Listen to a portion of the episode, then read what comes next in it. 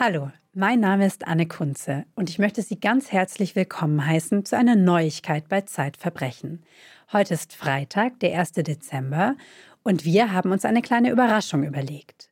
Bis Weihnachten erzählen wir Ihnen jeden Tag die Geschichte eines kleinen Verbrechens. Wir werden also sowas wie einen Adventskalender der menschlichen Missetaten erschaffen.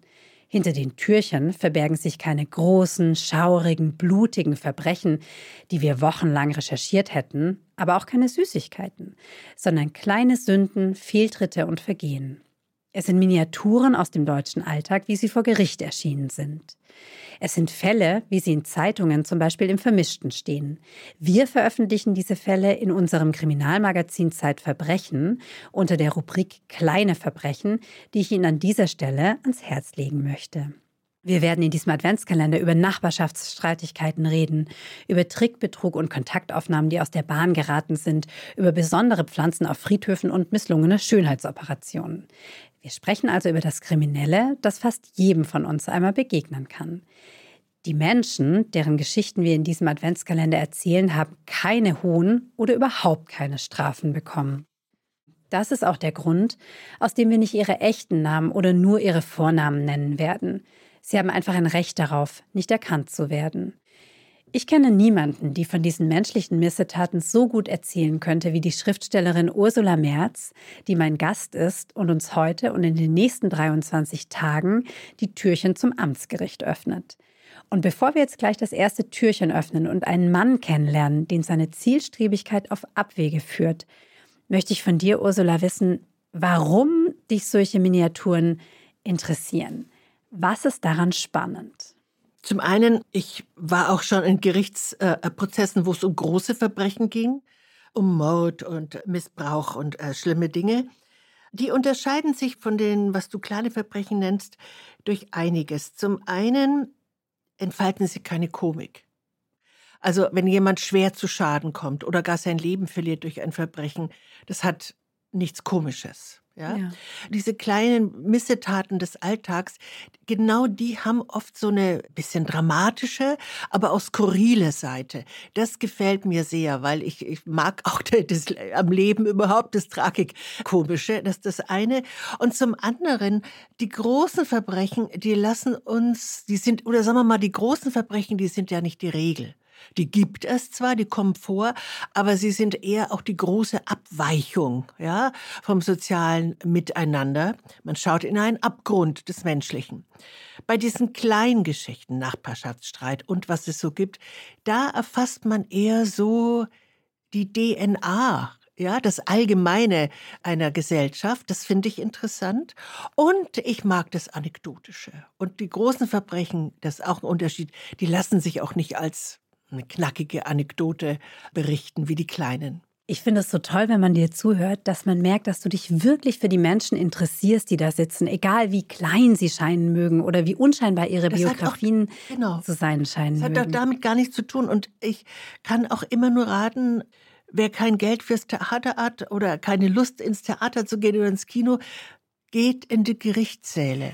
Wie ist es eigentlich, Ursula? Ich stelle mir das so vor, du schaust dir jeden Morgen an, was wird denn heute verhandelt im Amtsgericht, da fahre ich hin. Läuft es so? Nicht jeden Morgen, aber ich bin akkreditierte Gerichtsreporterin, also bei der Pressestelle des Gerichtes. Und jeden Donnerstag, so um die Mittagszeit, kommt der Wochenplan für die nächste Woche, also für alle Prozesse der nächsten Woche, Landgericht und Amtsgericht. Und unter, da steht dann der Termin, ähm, so und so und so und die Anklage und äh, abgekürzt der Name des Angeklagten. Und bei den Prozessen, die in der nächsten Woche anfangen, steht immer eine kurze Legende, also in drei, vier Sätzen, um was es geht.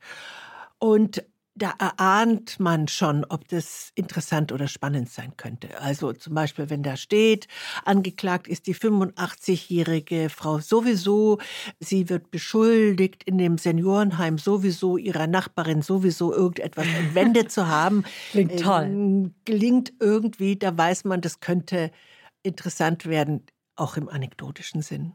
In dem ersten Fall, in dem du uns mitgebracht hast, geht es ja um einen ganz zielstrebigen Mann, den wir Robert Hestler nennen. Ja. Und das ist so eine Variante des klassischen Dramas Boy Meets Girl. Boy Meets Girl, im Grunde die Urgeschichte Das des Alltags seit, Jahr, äh, äh, seit Jahrhunderten und Jahrtausenden. Aber präziser könnte man aber sagen, Junggeselle sucht Frau. Erzähl mal, das klingt schon mal interessant, wie du es so ankündigst. Also der, die Geschichte liegt ein paar Jahre zurück. Das äh, spielt eine Rolle, nämlich bevor Tinder so ganz groß Mhm. eingeschlagen hat. Der Junggeselle, um den es geht, heißt Robert Hestler. Robert Hestler war sehr, sehr, ich weiß nicht, ob er heute eine Frau hat, das weiß ich nicht, aber damals war er sehr stark, sehr energisch und vor allem sehr systematisch damit beschäftigt, eine Lebensgefährtin zu suchen und zu finden. Er hat unter anderem damals noch üblicher Zeitungsannoncen aufgegeben. Den Text finde ich ziemlich bemerkenswert. Lies gerne vor. Ja, die Anzeige hieß: Suche nette, normale Frau, Komma, im Bett aufgeschlossen. Ist doch völlig klar. Da merkt man, wie der Mann gestrickt ist. Recht pragmatisch. pragmatisch, aber jede Frau, die das liest, weiß, um was es geht. Nicht nur das hat er aber gemacht, er ging einmal im Monat auch zu Single-Partys, Mhm. die, die gab es schon.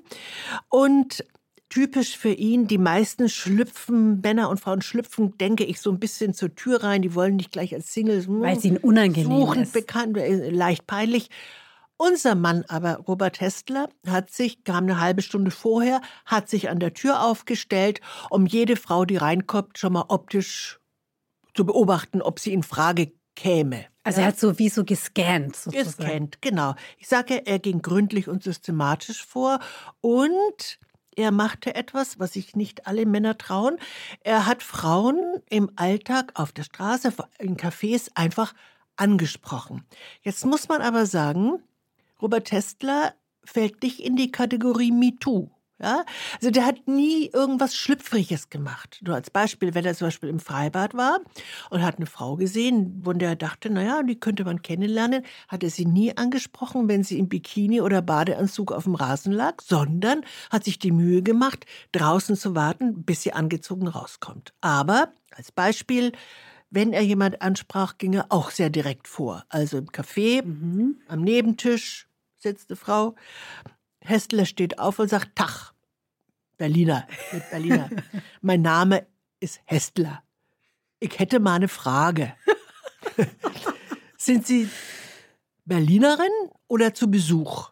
Weil er wollte schon mal, bevor er sonst was weiß, wissen, wäre das eventuell eine Wochenendfahrerei in der Liebe oder ist die am Ort? Wichtiges Kriterium. Und das hat er sich alles vorher ausgerechnet, Das hat er sich was für was ausgerechnet. spricht. Ja, er hatte wohl auch schon eine Weile hinter sich, wo er eine Frau zum Champagner eingeladen hat oder zum Kaffee mit Kuchen und Geld ausgegeben und es kam nichts raus. Und dann hat er gesagt, nee, also das gehe ich äh, effizienter an.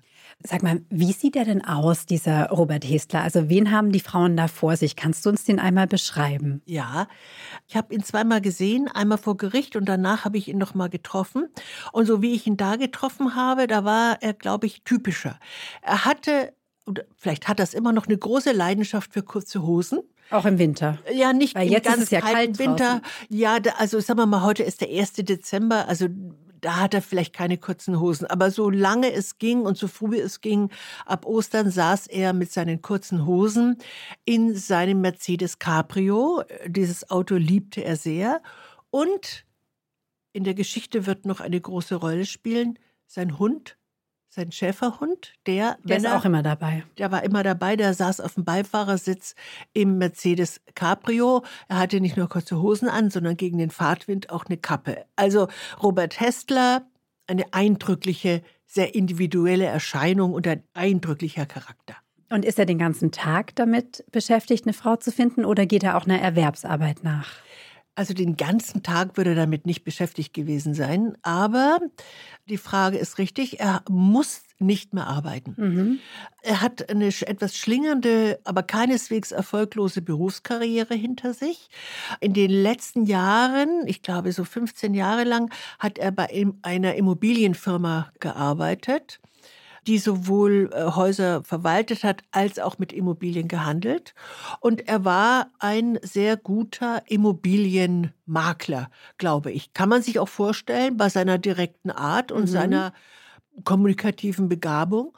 Und er hatte aber immer das Ziel, nicht mehr arbeiten zu müssen, hatte genug Geld angesammelt, konnte es sich leisten und verbrachte nun seine Tage so als Privatier. Er war übrigens, ähm, als ich ihn, ihn beobachtete, Gericht und kennenlernte, Mitte 50. Arbeitete als wohlhabender Privatier, für den die Zinsen schon, aus, schon ausreichten, war in Sportclubs, hat sehr viel für seine Fitness getan, ist viel rumgefahren. Ja, und hat seine Wohnung in Schuss gehalten und hat sich dann auch eben mit der Frauensuche stark beschäftigt. Ich könnte mir vorstellen, dass diese direkte Art auch die ein oder andere Frau verschreckt haben ja, na mag. Klar, na klar. Hatte denn der Robert Hester ein Bild von der Frau, wie er sie sucht? Also sollte die bestimmte Eigenschaften haben? Sollte die in einem bestimmten Leben nachgehen oder wollte er einfach irgendeine Frau naja. kennenlernen? Also erstmal wie in der Anzeige nett normal und im, und im Bett aufgeschlossen. Im Bett, ja, ich erinnere mich. Mit Bett aufgeschlossen. Also er war ein Systematiker, ein Verwalter vom Hause mhm. aus. Hatte er sich so eine Art Kriterienkatalog ausgedacht. Also Plus- und Minuspunkte. Also großer Pluspunkt, gute Figur. Mhm. Gute Figur, ja. Minuspunkt, wie schon erwähnt, wenn sie nicht in Berlin lebt und plötzlich diese Wochenendfahrerei auf ihn zukommt. Das wiederum heißt, die Frau, für die so eine Wochenendreise äh, sich lohnt, die muss schon super gebaut sein. Die muss sein. noch mehr Pluspunkte Die muss schon ganz super ge ge gebaut sein. Ich verkneife mir ja die ganze Zeit. Das dann natürlich auch eine Frau. Also er hatte auch keine Lust, in eine Ehe einzubrechen, alles nichts. Natürlich, er wollte eine Junggesellin. Nun haben ja nicht wenige Frauen ein Kind und sind mhm. alleinerziehend. Auch da das wäre auch in Frage gekommen für ihn. Wäre in Frage gekommen, aber auch da mit bestimmten Kriterien. Was unser Mann Hessler nicht wollte, wäre Babygeschrei. Mhm. Ist nachvollziehbar. Oder so ein schwieriges Pubertier. So, ja, so ein ja, Teenager. Ja, so gewollt. ab 12, 13, wo dann auch so Forderungen kommen und so weiter. Also sagte sich Hestler, wenn Frau mit Kind, dann Kind am besten im Grundschulalter von 6, 7, 8. Ich glaube, wir haben beide Kinder, da sind sie auch ja. noch gut. Also ja, da sind sie sehr prima zu haben. Prima zu und haben. schon vernünftig und so. So hat er gedacht. Und gibt es denn eine Eigenschaft, du hattest was angedeutet, als wir uns schon mal über die Geschichte ja. unterhalten haben, dass es eine Sache gibt, die er nicht mag im, genau. im Alltagsverhalten. Was ist das? Ja, da habe ich ihn sehr gut verstanden, so wenig ich sonst vielleicht zu ihm gepasst hätte. Aber in dem Punkt habe ich ihn verstanden. Was war das? Robert Hestler wollte auf keinen Fall eine Frau, die die Begierde hat, im Bett zu frühstücken. Das fand er vollkommen daneben, abgelehnt, geradezu, na pervers nicht, aber ganz schrecklich. Ich kann es verstehen. Ich bin kein Frühstückstyp ohnehin, aber ich habe nie kapiert, was daran romantisch sein soll, irgendwie äh, einen Löffel mit einem glibberigen Ei über das Bettdeck zu balancieren. Oder man macht es ja auch alles in so einer komischen Körperhaltung, so einer verdrehten. Oder die Kaffeetasse.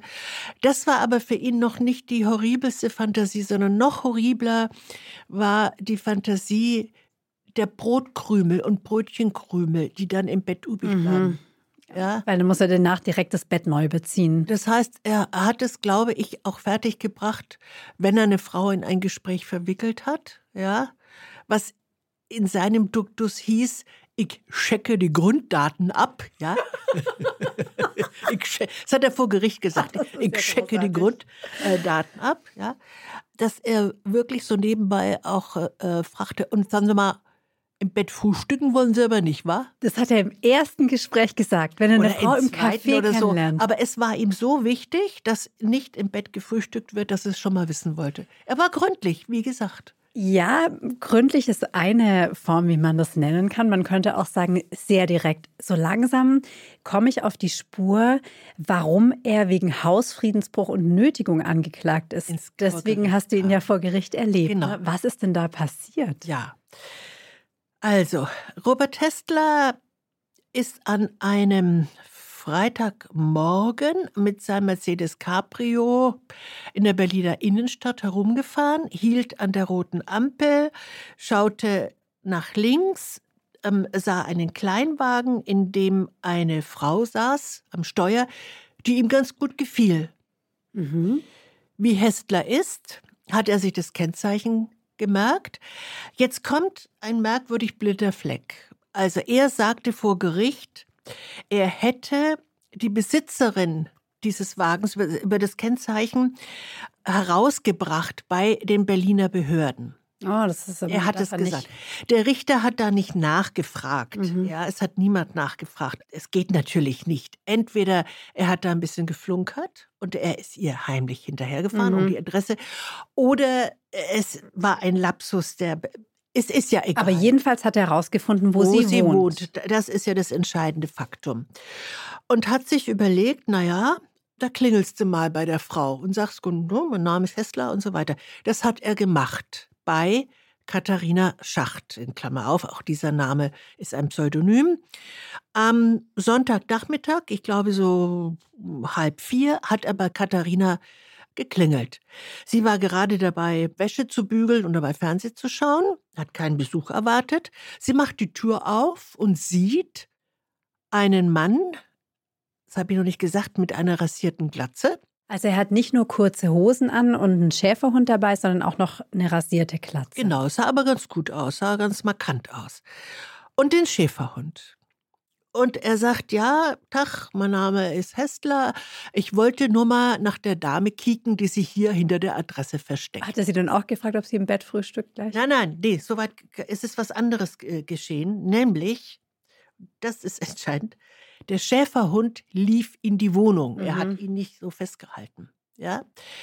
Das ist nun, eine bedrohliche Situation. Nun, also bitte, jetzt äh, versetzen wir uns mal in die Lage von Frau Schacht.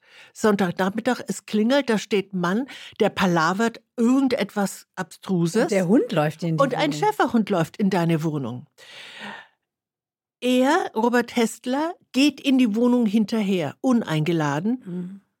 Vor Gericht sagte er, um den Hund festzuhalten. Das glaube ich ihm auch. Ja, er war gesagt, er war nicht aufdringlich um den Hund zurückzuholen.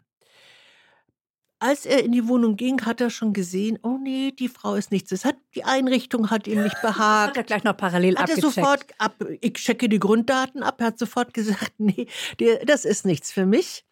Hat seinen Hund genommen und ist davon. Aber nun wusste Katharina Schacht, der Mann heißt Robert Hestler, hat sich wahnsinnig erschrocken und hat die Polizei angerufen, 110, und hat gesagt, da wollte mich gerade jemand überfallen. So ging die Sache ihren Gang und er kam mit der Anklage, wie du sagst, Hausfriedensbruch und Nötigung vor Gericht. Wie ist es für ihn ausgegangen? Wie lautete das Urteil? Es ist gut für ihn ausgegangen. Er hat nichts sehr wirklich Schlimmes gemacht. Es, er konnte es plausibel, ja, er konnte plausibel machen, dass er nichts tun konnte. Es gab andere Frauen, ein paar Zeuginnen, die er benannte, die haben gesagt, ja, der Mann ist, sagen wir mal, vorsichtig eigenwillig, aber harmlos, mhm. ja. Dazu kommt, ich denke, bei solchen Anklagen kommt auch, ob du irgendetwas schon auf dem Kerbholz hast. Und Robert Hessler war niemals mit dem Gesetz in Kontakt gekommen auf negative Weise. Und deswegen wurde die Sache eingestellt. Und er ist davon. Vielen Dank, Ursula. Ich glaube, wir haben jetzt verstanden, was an deinen kleinen Verbrechen oder kleinen Vergehen so komisch und tragikomisch sein kann. Und wenn Sie, liebe Zuhörerinnen und Zuhörer, sich durch den Advent nicht nur von unserem Podcast, sondern auch von Lektüre begleiten lassen möchten, dann darf ich Ihnen die neue Ausgabe unseres Magazins Zeitverbrechen empfehlen. In der Dezemberausgabe geht es um Verbrechen in Gottes Namen. Meine Kolleginnen haben dazu Verbrechen des Islamischen Staates und der Colonia Dignidad recherchiert und Sabine Rückert widmet sich in einem großen Text einem blutigen Buch voller Schwerverbrecher, nämlich der Bibel. Und wir, Ursula, öffnen morgen das zweite Türchen unseres Adventskalenders und du wirst uns die Geschichte eines falschen Doktors erzählen. Mhm. Bis morgen.